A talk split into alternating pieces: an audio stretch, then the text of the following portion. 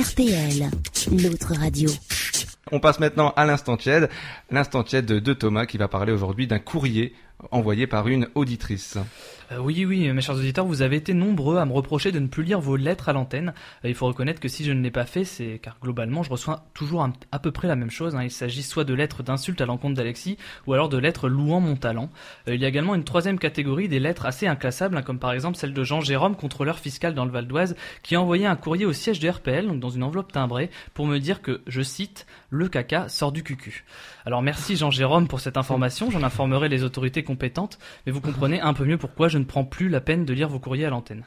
Néanmoins, j'ai reçu une lettre cette semaine qui a retenu mon attention, une lettre d'une auditrice se prénommant Lydia, que je vais vous livrer.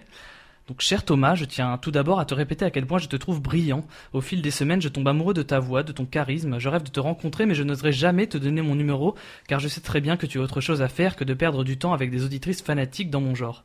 Alors j'arrête cette lettre ici, hein, car c'est une erreur que vous faites souvent, mesdames. Vous n'osez pas me donner votre numéro. Ce qu'il faut savoir, il est vrai, hein, c'est que si je fais de la radio aujourd'hui, c'est car je me considère comme un poète des temps modernes.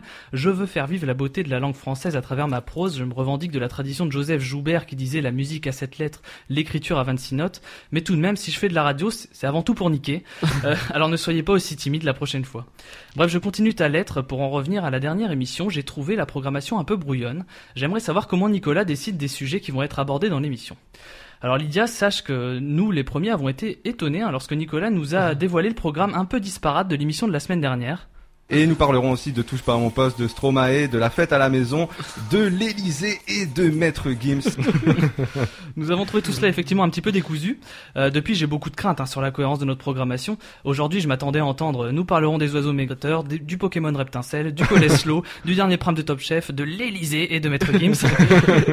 car, si les sujets abordés sont vraiment aléatoires, il y a toujours quelque chose à dire sur l'Elysée et sur Maître Gims.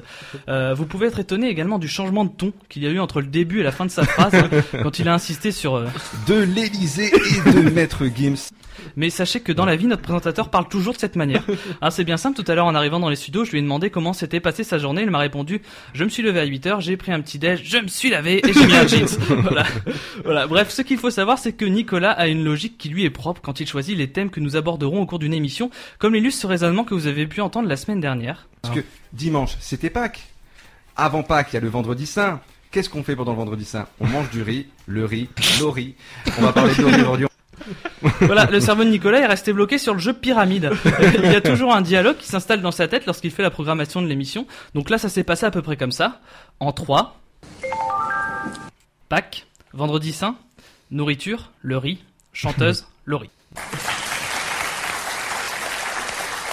Lydia, dans sa lettre, est revenue également sur le fait que tu t'étais trop confié dans l'émission de la semaine dernière et qu'elle trouvait ça angoissant lorsque tu nous racontais ta jeunesse, comme par exemple ici. Écoutez toujours du Lori dans la voiture de ma mère. je vais faire les chansons. Je connais là. Mais je préfère toute seule. C'est vrai que, ce genre d'aparté, même si ça nous en dit un peu plus sur toi, ça fait un peu léger pour une émission comme la nôtre qui se revendique être une émission d'investigation sur l'actu et le monde des médias. Euh, j'imagine quelqu'un dans sa voiture en train de naviguer d'une station de radio à l'autre qui passerait de France Inter à RPL. Ça donnerait ça.